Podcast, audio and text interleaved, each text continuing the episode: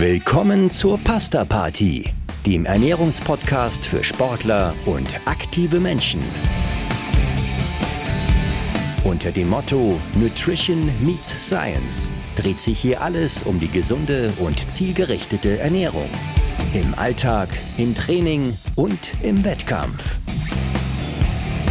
Und hier sind eure Hosts, der Mediziner, Publizist und Triathlet Frank Wechsel und die Pharmazeutin, Ernährungsexpertin und Gründerin von NFT Sport, Caroline Rauscher.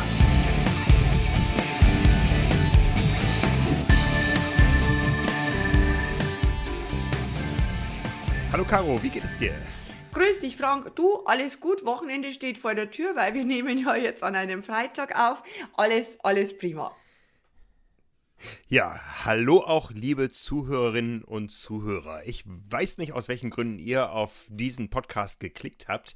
Es geht um den Unterschied zwischen tierischen und pflanzlichen Proteinen. Aber wir sagen gleich vorweg, wir wollen hier nicht dogmatisch unterwegs sein, sondern das Ganze mal ganz nüchtern betrachten. Wir machen hier keine Ideologie. Oder siehst du es anders? Nein, wir machen definitiv keine Ideologie, obwohl wir beide wissen, dass dieses doch sehr komplexe Thema auch ein Thema ist, das großes Potenzial hat zu polarisieren. Ganz bestimmt, ganz bestimmt. Ich bin auch auf die Kommentare gespannt, aber wir versuchen uns natürlich auf der Ebene der Wissenschaft zu bewegen, wie immer, und möglichst wenig Angriffspotenzial zu bieten. Ja, gehen wir der Thematik mal auf die Spur. Die ist sehr komplex und wie du auch schon sagtest, äh, sehr polarisierend. Es gibt nämlich Gewinner und Verlierer auf jeder Seite, je nachdem, woher man es betrachtet. Ja, genau. Ähm, wenn ich je nachdem, wo ich drauf schaue, richtig, ob ich der, den Fokus lege zum Beispiel auf die Nachhaltigkeit, auf das Tierwohl, da Kontext Massentierhaltung, ähm, Schulterschluss Umweltbelastung, Transportwege oder ob ich sage, okay, ich schaue es mir ans, aus rein wissenschaftlicher Sicht die Substanz per se an, anabole Potenz, Funktion im Körper und, und, und. Kann man das so zusammenfassen? Äh, der Mensch ist ein äh, ein, ein, ein Karnivore, also ein, ein Tierfresser und eine Umweltsau? Naja, ein, ein Tierfresser ist er, ja. Naja, im Grunde, wenn er, wenn er jetzt der Massentierhaltungsfresserei frönt, ist er eine Umweltsau.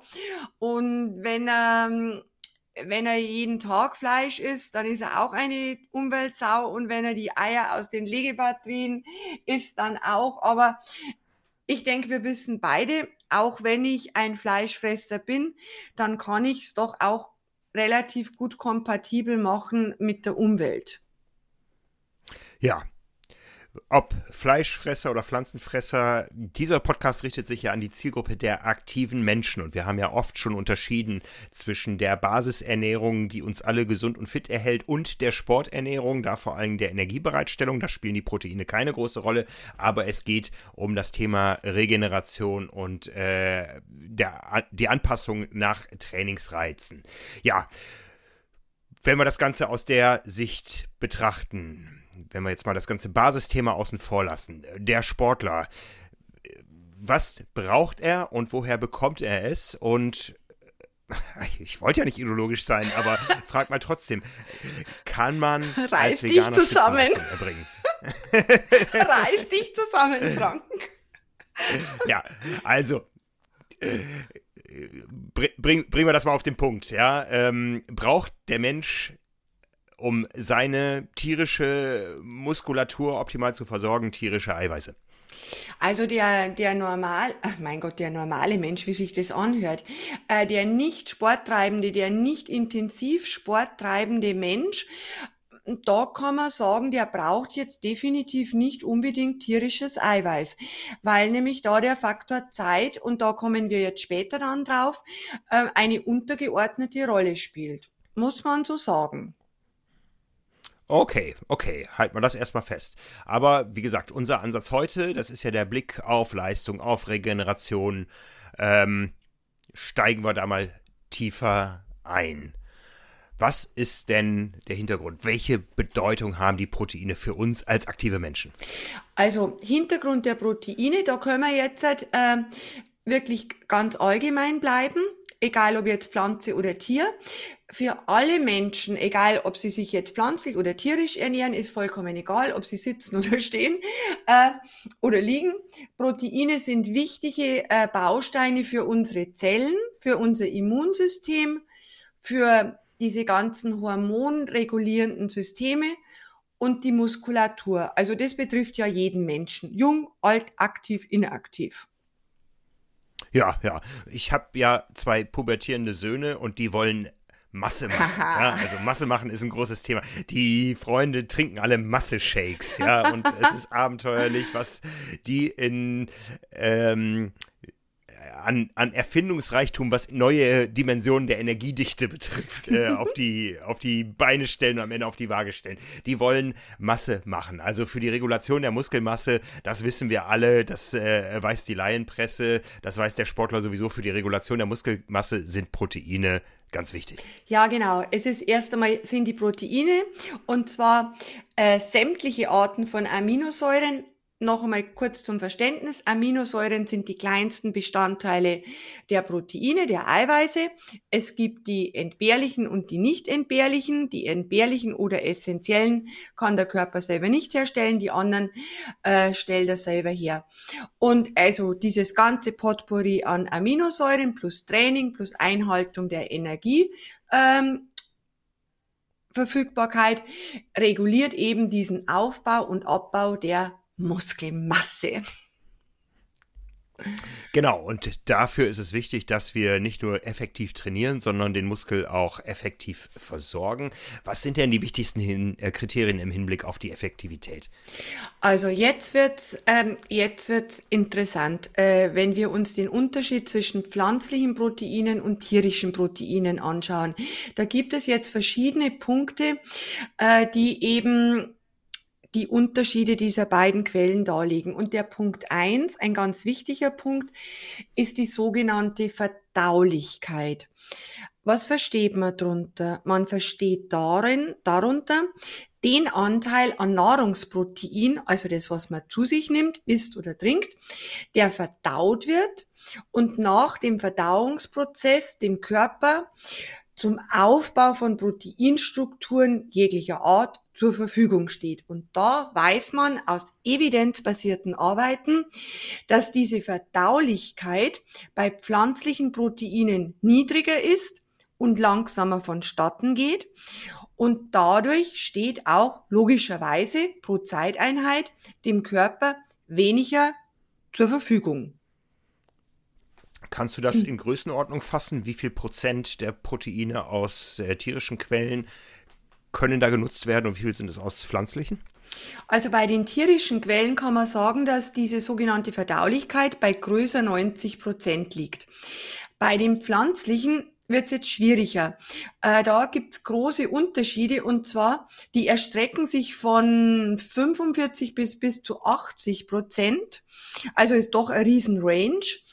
Äh, und der Grund liegt einfach darin, dass die Pflanzen eben anders wie zum Beispiel die tierischen Komponenten, viele Komponenten äh, noch enthalten, die Einfluss auf die Verdauung und die Resorption, also die Aufnahme haben. Mhm, mhm wenn du sagst bis 80 Prozent und über 90 Prozent, das ist schon, eine, schon ein Unterschied, ja. ja. Das ist ein 10 Prozentpunkte Unterschied. Ja. Das heißt, jetzt mal direkt gefragt, mu muss ich dann mehr Proteine als Veganer, als Vegetarier zu mir nehmen, als wenn ich Fleisch esse? Grundsätzlich, äh, grundsätzlich muss ich mehr Proteine zu mir nehmen, aber wir werden dann im Nachgang auch drauf kommen, dass dieses Mehr an Proteinen auch ein Mehr an negativen Auswirkungen für den Körper möglicherweise hat. Okay, okay.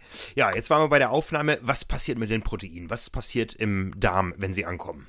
Also, das ist jetzt eine ganz interessante Geschichte, was, an, äh, was, was da passiert. Wir fangen hier, wir setzen jetzt bei den pflanzlichen Proteinen an, weil das ist ja jetzt unser Thema, ähm, da die Effektivität zu ganz objektiv zu beurteilen. Es ist so, Äh, man führt diese Nahrungsmittel mit den pflanzlichen äh, Proteinen zu. Diese pflanzliche Proteinquellen haben an sich schon weniger essentielle Aminosäuren, ist einfach so.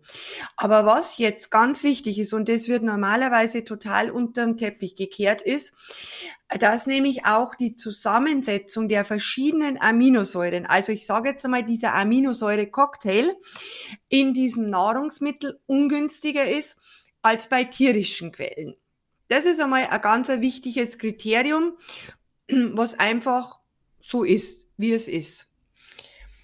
Mhm. Das bedeutet jetzt im Klartext für den Menschen, wenn jetzt dieses pflanzliche Protein äh, in den Körper, also in den Darm gelangt, um verdaut zu werden, dann steht dem Darm, dem Körper, eine etwas unvorteilhafte, in Anführungsstrichen, das heißt nicht für den Körper optimal ausbilanzierte Aminosäuremixtur im Hinblick auf die Synthese von neuen Proteinen zur Verfügung. Also der Cocktail, den du jetzt schluckst, naja, der Körper checkt es und sagt, naja, könnte besser sein. Was passiert dann?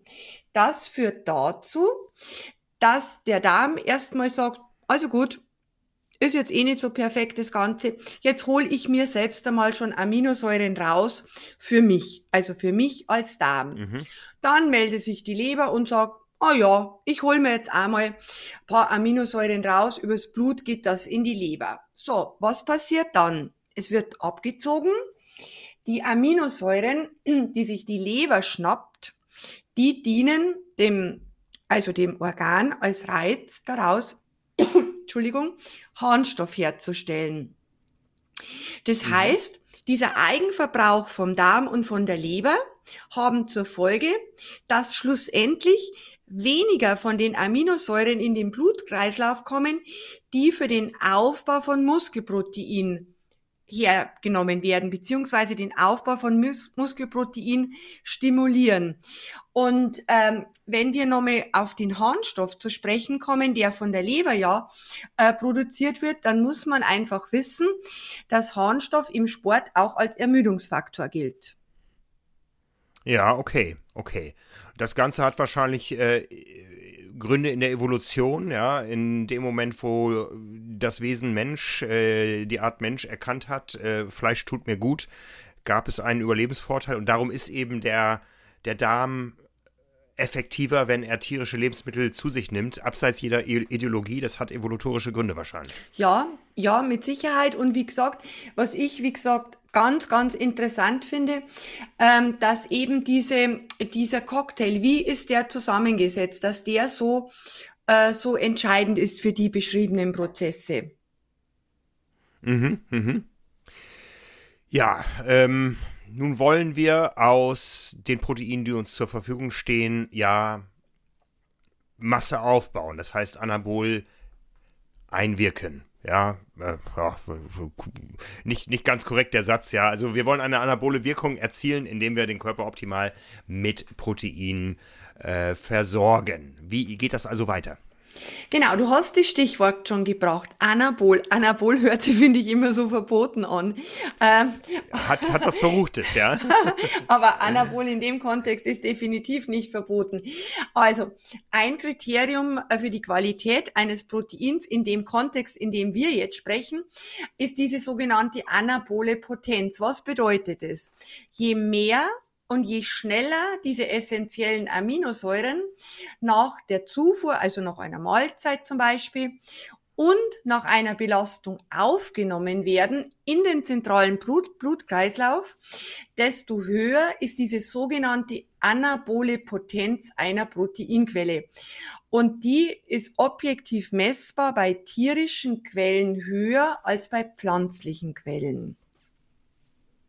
Okay. Ist einfach okay. so. Das ist ja schlüssig zu dem, was wir eben äh, besprochen haben. Gibt es da irgendwo Tabellenwerke oder so, wo ich das raus erlesen kann, welches Protein oder welche Proteinquelle jetzt welche Wirkung hat oder für welche Art der menschlichen Betätigung ideal ist?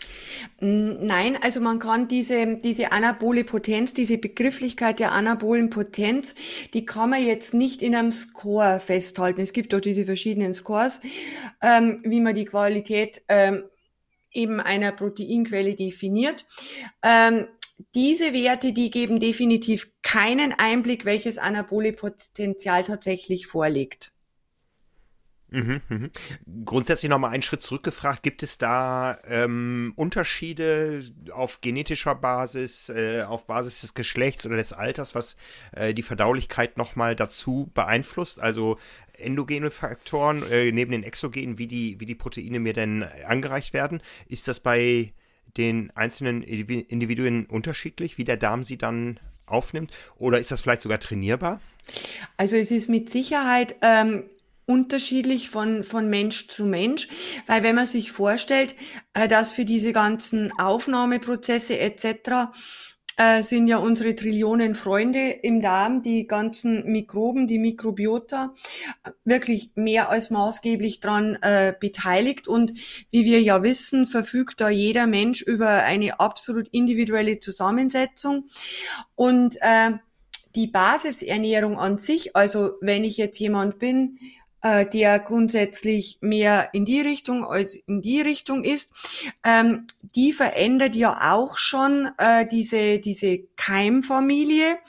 Und äh, mhm, ich mhm. gehe jetzt davon aus, ich weiß es jetzt nicht sicher, aber ich gehe sicher oder fast sicher davon aus, äh, dass das auch die Aufnahme und die Aufspaltung, dass da Einfluss drauf genommen wird. Und da gibt es mit Sicherheit auch genetische Unterschiede, denke ich einmal. Ja, wir wissen ja alle, der menschliche Organismus ist ein enorm anpassungsfähiges System. Ja, ich, wenn jetzt zum Beispiel an mich denke, äh, ich bin zum Beispiel ein Mensch, ich kann offensichtlich Sojaprotein überhaupt nicht verdauen. Ich habe es ein paar Mal schon versucht, ähm, so ja so sojabasierte hm, Produkte eben zu essen. Ah, das habe ich dann wirklich Stunden, äh, übertriebenerweise Tage später noch im Magen. Das geht bei mir schon nicht aus dem Magen raus und, versuch, und, und verursacht bei mir wirklich absolutes Unwohlsein. Keine Allergie, definitiv keine Allergie, aber die Verdaulichkeit, die ist bei mir da extrem niedrig. Ja, also ziehen wir mal so ein Zwischenfazit äh, für diese anabole Potenz ist es wichtig, wie verdaulich das Ganze ist, was ich dem Körper da anbiete, äh, welche Komposition von Aminosäuren liegt davor, wie viel essentielle sind dabei und äh, wie gut ist mein Darm gerade drauf, um das auch entsprechend zu resorbieren und dem Blutkreislauf zur Verfügung zu stellen. Ja, genau, ganz genau. Ja, das ist, ist ja ähnlich irgendwo wie jetzt denke ich gerade an die ganzen Radfahrer da draußen. Äh, es, es, ist ja eine, eine Leistungsfunktion, ja, Arbeit pro Zeit, ja. Wie viel geht pro Zeit durch? Ja, ganz, ja, ganz genau. Man kann es jetzt ganz auf diese Leistungsformel runterbrechen. Ja, oh, jetzt sehe ich schon die Triathleten vor mir und die sagen da, ich verdaue gerade mit 130 Watt und nächste Woche mache ich wieder einen FTP-Test, in dem ich 20 Eier esse und gucke, wie der Muskel wächst danach. Meine Güte. Ja, wir kennen ja unsere Spezialisten da draußen. Ja, gehen wir ein bisschen tiefer auf äh, die anabole Potenz ein. Was sind denn da so die die Schlüsselproteine, was, was ist da wichtig? Also was ein ganz wichtiger Punkt ist, ich nenne es immer, ist ein wirklich, wirklich ein Gamechanger in der ganzen Thematik anabole Potenz, ist der Gehalt an der Aminosäure L-Leucin. Das ist nämlich qualitätsbestimmend in einem Protein, weil dieses Leucin, äh, das hat jetzt nicht bloß die Funktion des Bausteins, also Baustein für den Aufbau der Muskulatur, für die Muskelproteinsynthese, sondern hat hat auch sogenannte Triggerfunktion, Signalproteinfunktion für bestimmte anabole Prozesse, sprich in Richtung Kraftentwicklung etc. Und äh, das allein ist ganz wichtig, aber, jetzt kommt wieder unser berühmtes Aber, man könnte jetzt ja denken, na ja, wo ist denn da das Problem? Dann schlucke ich halt bloß Leucin. Aber dieses Leucin allein ist auch nicht alles. Das braucht nämlich, um optimal zu bauen und zu triggern zu können, auch alle anderen, also den gesamten, äh, das gesamte Orchester aus entbehrlichen und nicht entbehrlichen Aminosäuren dazu. Mhm, mhm. Gibt es da eine Industrie? Gibt es äh, Leucinkapseln im Discounter? Du, äh, da gibt es eine, doch, äh, ob im, sicher gibt es im Discounter, denke ich einmal. Also im, im Onlinehandel ganz sicher. Und äh, das ist äh, ja, würde schon einmal sagen, weltweit ein Milliardengeschäft. Und was man in dem Zusammenhang um da jetzt glaub, gleich irgendwelchen Gedankengängen vorzubeugen. Wie gesagt, ich schmeiß mir die Leucinkapsel rein, habe ich das ganze Problem mit der Verdaulichkeit nicht. Ähm, das hat aber einen ganz einen anderen Haken noch. Äh, wir hatten es, glaube ich, auch schon etliche Male angesprochen. Äh, dass die Aufnahme im Darm von isolierten Aminosäuren, ist jetzt egal, welcher, welche Aminosäure das jetzt ist, dass es einfach suboptimal geht im Vergleich zu Peptiden, also wo mehrere Aminosäuren zusammenhängen, ganz einfach aus dem Grund, weil in unserem Darm mehr Carrier, also Transporter, für diese Ketten sind. Und, ähm, mhm. und wie eine isolierte Aminosäure aufgenommen werden kann, hängt maßgeblich davon ab, was vorher gegessen wurde, was in dem Aminosäurepool aus der Nahrung rumschwirrt. Und wenn man es Legeatis machen würde und mit diesen Kapseln oder Tabletten, ist ja völlig wurscht, äh, machen würde, dann müsste man eine sogenannte Einnahmedisziplin einhalten. Und die ist krass. Da darfst du zwei Stunden vorher und zwei Stunden nachher nichts äh, eiweißhaltiges essen. Also wir sprechen hier von vier Stunden. Mhm, mm, ja, schwierig. Schwierig, würde ich einmal sagen. Ideale Ergänzung zum Intervallfasten. Ja, genau. ja, ähm, aber um mal wieder auf die Basisthematik zurückzukommen, äh, Leucin wo finde ich das? Ist das eher äh, pflanzenbasiert? Ist das eher äh, in tierischen Eiweißen zu finden als Baustein? Und gibt es da Unterschiede in der Aufnahme und Verdaulichkeit? Also grundsätzlich findest Leucin ähm, in, in vielen pflanzlichen und in den, in den tierischen. Also man kann jetzt nicht sagen, in den Pflanzen ist kein Leucin drin, das wäre definitiv falsch. Aber was man aus Untersuchungen weiß, ist, dass Leucin in Pflanzenproteinen sich vermehrt in Harnstoff in der Leber abgebaut wird und damit auch wieder weniger für die Muskelproteinsynthese eben zur Verfügung steht. Okay, okay.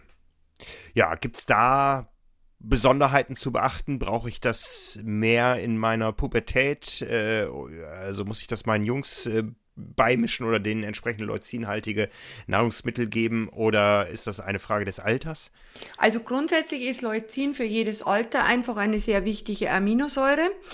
Ähm, aber man muss wissen, je älter der Mensch, der Sportler wird, umso höher wird diese sogenannte anabole Resistenz in der Muskulatur was ganz einfach bedeutet, dass die Muskulatur an sich schon äh, weniger stark auf den Reiz, zum Beispiel auf den Kraftreiz reagiert und auch mhm. ähm, weniger stark auf den nutritiven Reiz, also in dem konkreten Fall auf den Aminosäure, auf den Leucinanteil reagiert. Das heißt, je älter der Sportler wird, ähm, und da wollen wir jetzt gar nicht wissen, wann dies wann sich älter werden definiert, ähm, umso höher muss eben der Anteil des verfügbaren, des verfügbaren Leucins sein. Okay, okay. Gibt es da ein Patentrezept, äh, wo du sagst, ähm, dieses oder jenes Nahrungsmittel enthält oder ist, ist optimal für meine Leucinversorgung? Also grundsätzlich, was die Leucinversorgung anbelangt, äh, sind einfach die, die tierischen Lebensmittel.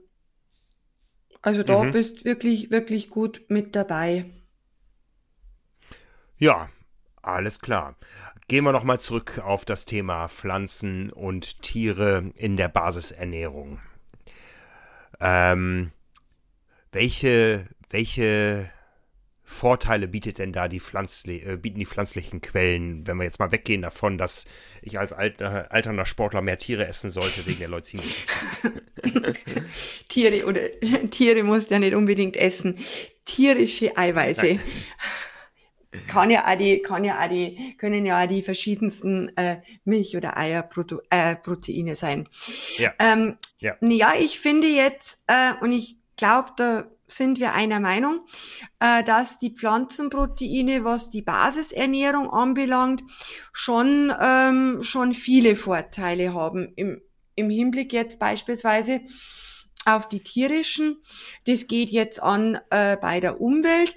Man weiß zum Beispiel, dass ähm, der, also die, die Gewinnung pflanzlicher Proteine weniger Land und weniger Wasser braucht, was ja immer mehr Thema wird, dass auch weniger Energie, sehr wichtig. Ganz genau, ganz genau. Weniger Energie in die Gewinnung gesetzt werden muss. Energie braucht man auch nicht diskutieren, wie wichtig die ist und ja. wie die noch sein Absolut. wird. Und was ich einen ganz einen interessanten Ansatz auch ähm, sehe, ist, dass man arbeitet dran äh, an der an der Zucht von pflanzlichen Quellen, also von Pflanzen schlussendlich, die ein verbessertes Aminosäureprofil haben, weil man ja weiß, wie, ich wie wir am Anfang erklärt haben, mit diesem Cocktail im Darm, äh, dass neben der Menge auch das optimale Verhältnis der Aminosäuren zueinander wichtig ist. Und das weiß man. Und deswegen ist man da jetzt auch ähm, dran, eben das über, über Zucht zu modifizieren, zu verbessern. Mhm, mhm. Ja, spannend. Mhm. Ja, ähm, Zucht, Zucht ist so ein Thema, das, äh, das, das gibt es ja bei, äh, in beiden Bereichen. Äh, gibt es da auch äh, überzüchtete tierische Lebensmittel, wo es allein um die Aufnahmemasse geht, aber die Qualität darunter leidet? Auf jeden Fall. In Bezug auf die Aminosäurezusammensetzung? Boah, auf die Aminosäurezusammensetzung, das kann ich jetzt gar nicht sagen. Ähm, aber was jetzt so Masse, Menge, Schnelligkeit des Heranwachsens anbelangt, was, was also was ich jetzt weiß, ist, äh, dass sich gerade äh, die Tiere, die der Massentierhaltung entspringen, ein viel, viel schlechteres äh, Fettsäuremuster haben im, im Fett. Mhm. Ähm, also ein Schwein, bloß als Beispiel, ein Schwein, das jetzt auf der Wiese rumrennt und, äh, und einfach Küchenabfälle wie Kartoffeln oder, oder hm, keine Ahnung, Zuckerrüben, das Ganze vielleicht auch noch in Bioqualität frisst und da äh, glücklich dahin trabt und auch keinen Stress hat, ähm, dadurch nicht krank wird, nicht mit Antibiotika behandelt werden muss. Ähm, das hat nämlich ein relativ oder ein gutes Fettsäurespektrum. Da weiß man sogar, dass dort auch Omega-3-Fettsäuren mit drin sind. Während wenn du so eine richtig mhm. arme Sau aus der Massentierhaltung hast, die ist dann auch nach Portugal zum Schlachten karren bei 40 Grad Hitze, äh, da schaut halt die Welt schon ganz anders aus. Und bei den Eiern ist, ist, ist wirklich vergleichbar die Zusammensetzung. Ob sich das auf die Aminosäuren jetzt auswirkt, das weiß ich nicht. Aber ich könnte mir auf jeden Fall vorstellen, weil äh, es hat ja einen Einfluss, was du frisst und isst, wie du zusammengesetzt ja, klar. bist. Also mit Sicherheit. Ja, ja. Ja, äh, hast, hast du da einen Einblick? Das interessiert mich jetzt mal. Ähm, es ging ja mal immer wieder durch die Medien äh, synthetisches Fleisch, ja, also ähm, ein, ein, ein letztlich ein, ein im Reagenzglas im mhm. Labor erzeugter Muskel, der aber nie Bestandteil eines Tieres war. Da muss man ja wissen, es, es ist ja ein Baukasten, ein Ergebnis eines Zusammenbaus. Das heißt, die Substanzen müssen ja vorliegen. Hast du da schon erste Erkenntnisse oder ist äh, das ganze Thema noch nicht so weit, dass man sagen könnte, wie in solchen Kunstprodukten die Aminosäurezusammensetzung dann ist? Also da kann ich jetzt leider auch nichts dazu sagen. Ich verfolge das zwar mit, so wie du, und man liest und hört äh, einiges. Mm, ich denke, also ich persönlich finde den Ansatz schon interessant. Mm, mhm. Also ich finde ihn schon interessant, vielleicht auch im Hinblick darauf, dass das den Hunger in der Welt halt irgendwie in den Griff bekommen kann. Ähm, was man natürlich, denke ich, auch bei sowas immer wieder abwägen muss, wie hoch ist der energetische Aufwand, ähm, um das Ganze, um das Ganze zu, zu gewinnen. Ich, ich habe mich verein, also schon längerer Zeit setze ich mich eben auch mit der Thematik Insektenproteine auseinander. Und das finde ich zum Beispiel, also das ist für mich die Zukunft, äh, dieses, dieses Insektenprotein, Aha, mhm. ähm, weil das von der Wertigkeit her wirklich sehr, sehr gut ist. Ähm, es ist, es ist von dem, wie es wie, wie diese Maden, das sind ja bloß ein paar bestimmte Maden oder wie auch immer da zugelassen. Da hat sich jetzt ja im Februar ein bisschen was getan, äh, was die Zulassung anbelangt. Aber die sind wirklich extrem hochwertige und schnell nachwachsende ähm, äh, Quellen und dann auch so, dass man sagt, von der Hygiene überhaupt kein Problem. Was halt da dazu kommt, ist der also für mich ist, ist kein Thema, aber für viele ist ein Thema in Richtung Ekelhaftigkeit. Ich finde das jetzt weniger ekelhaft wie jetzt, äh, wie jetzt ein geschundenes, kadaverisiertes Tier, hm? muss ich ganz ehrlich sagen. Mhm, mh, mh. Äh, ja. Und was halt auch ein Problem ist bei den Menschen, die mit diesen Chitinbestandteilen doch die, diese Allergien haben. Okay. Aber okay. Hm. also ich finde es nicht ekelhaft und ich bin mir sicher, dass das ähm, in der Zukunft einen extrem hohen Stellenwert haben wird. Fühlst das du ekelhaft? Ja.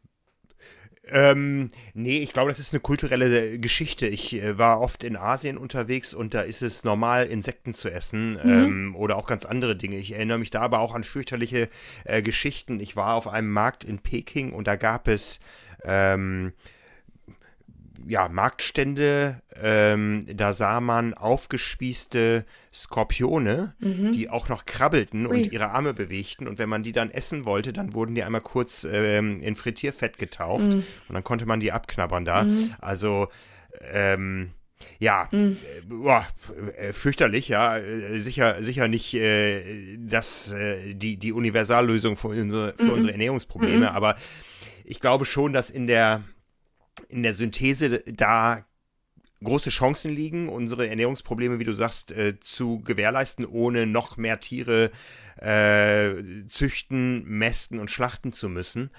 Aber wenn es einfach wäre, wäre es schon da. Wir haben das momentan noch nicht, zumindest in der Massenverfügbarkeit. Und von daher müssen wir mit dem leben, was wir haben. Und äh, um da nochmal auf das Thema vom Anfang zurückzugehen, äh, Basisernährung, Sporternährung, da gibt es gewisse Unterschiede. Äh, du hattest erwähnt, in der Basisernährung spielt der Faktor Zeit nicht eine so große Rolle. Genau. Wollen wir das noch einmal aufklären? Genau, da fehlt, äh, weil wir ja sagten, die Verdaulichkeit. Ähm, die Verdaulichkeit ist einfach langsamer.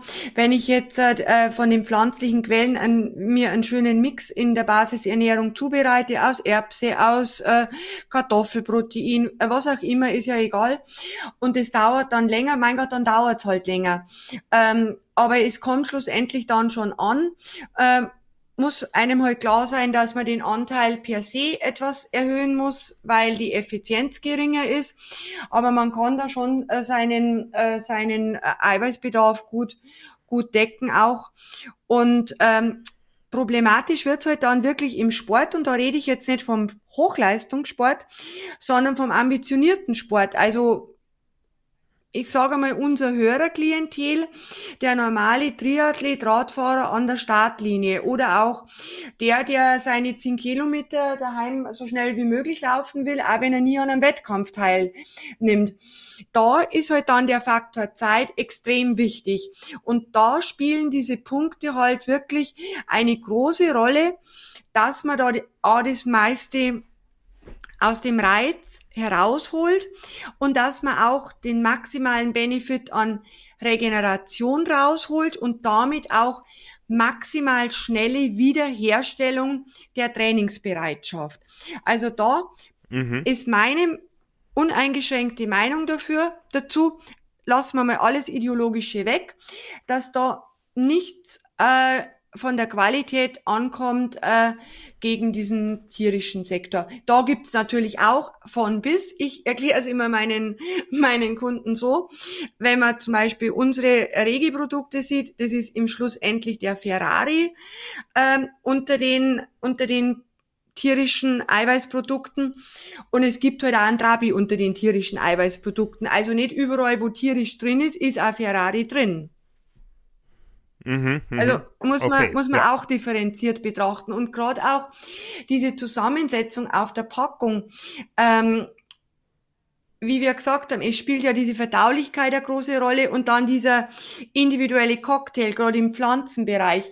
Da kann man schon äh, dazu verleitet werden, wenn man jetzt zum Beispiel so ein tierisches äh, Produkt vor sich hat mit der Aminolyse, äh, nicht Aminolyse, Schmarrn, mit dem, äh, mit dem Aminogramm hinten drauf. Und dann lese ich, ich habe eine gewisse Ahnung, meine ich dann als Sportler und sage, oh, schau her, da sind jetzt zum Beispiel die BCAAs drin und ist drin, das ist doch wunderbar, ist doch genauso gut äh, wie, wie jetzt ein tierisches Produkt. Äh, das kann ich von der Zusammensetzung auf dem Papier nicht ableiten, weil ich nicht weiß, wie tatsächlich der Cocktail ist. Und ob der, ob der Darm dann sagt, mega, dich nehme ich, oder ob er sagt, na ja, jetzt nehme ich ja mal ein bisschen was, Leber kannst auch noch was haben und dann schauen wir, was für dich, Mucki, übrig bleibt. Das ist die, ja. das ist die, die Thematik, die man nicht vergessen darf und die man natürlich als Laie definitiv nicht auf dem Schirm hat und auch nicht auf dem Schirm haben kann, ja, weil es Spezialwissen ist. Ja, das äh, muss man, glaube ich, immer wieder festhalten. Das Thema Aminosäuren ist eines der komplexesten, zumindest unter den Makronährstoffen, ja. äh, was wir haben. Und es gibt viele externe Faktoren, es gibt die internen Faktoren wie Resorptionsgeschwindigkeit, Verdaulichkeit und so, die noch von anderen Faktoren abhängig sind. Und von daher, ähm, ja, hoffe ich, dass wir in dieses äh, sehr, sehr komplexe Thema ein bisschen Klarheit äh, gebracht haben, wo man sicher an der einen oder anderen Stelle nochmal äh, vertiefen könnte. Aber so die Grundzüge sind, glaube ich, klar geworden. Was, was nehmen wir mit nach Hause? Was nehmen wir mit nach Hause? Dass im Grunde jeder mal für sich entscheiden soll, welche Punkte für ihn wichtig sind. Die Nachhaltigkeit, die Umwelt oder die Wirksamkeit oder ob man einen gesunden Mittelweg geht. Wie gesagt, da wollen wir ja nicht missionarisch tätig sein. Ähm, dass einem bewusst sein muss, wenn man sich für die pflanzliche Schiene entscheidet, dass man Punkte wie Verdaulichkeit und Aufnahmegeschwindigkeit definitiv durch eine Dosiserhöhung nicht beeinflussen kann. Und äh, je mehr ich davon nehme, umso höher ist halt dann auch in dem äh, in der konkreten Situation die Harnstoffbelastung. Also ich würde sagen, es hat alles seine Vor- und Nachteile und jeder muss einfach schauen, was ist für ihn wichtig. So sehe ich das. Ja, ja, ich, ich nehme die Erkenntnis, die mir eigentlich jetzt nicht ganz so neu ist, aber die sich nochmal bestärkt hat mit nach Hause. Die tierische Ernährung ist einfacher, die pflanzliche ist äh, nachhaltiger, aber schwieriger. Es muss, glaube ich, jeder so seine Grundsatzentscheidung, seine Grundwerte da überprüfen und ja. dann aber auch entsprechend äh, nach dieser allerersten Abzweigung tierisch oder pflanzlich. Es muss ja auch kein, kein hundertprozentiges links oder rechts ja. sein, aber daraus ergeben sich dann eben Konsequenzen, die man, die man berücksichtigen muss. Ja, also man kann sich ja auch tierisch und nachhaltig ja. äh, mit gewissen Grenzen ja. ernähren. Ja? man kann sich aber auch pflanzlich und komplett falsch ernähren. Also ich glaube, es sind große Weichen, große Abzweigungen, aus denen sich kleine Konsequenzen ergeben und da muss man sich schon mit beschäftigen. Wenn man eben als aktiver Mensch lange gesund leben möchte, dann sollte man das nicht so sehr auf die leichte Schulter nehmen. Ja, genau. Dem ist nichts mehr hinzuzufügen, Frank. Wunderbar, ein äh, kompliziertes Thema. Wir hoffen, dass wir nicht zu ideologisch da die eine oder andere Richtung eingeschlagen haben. Das war nicht unser Ziel. Natürlich haben auch wir Meinungen und Überzeugungen und äh, die, äh, so gut es geht, evidenzbasiert. Ja, möge jeder seinen richtig äh, guten Weg finden im Sinne der eigenen Gesundheit und der Gesundheit dieser Welt und dann die entsprechenden Entscheidungen daraus treffen. Danke dir, Caro. Ich danke dir, Frank. Schönes Wochenende wünsche ich dir. Dir auch. Ciao, ciao.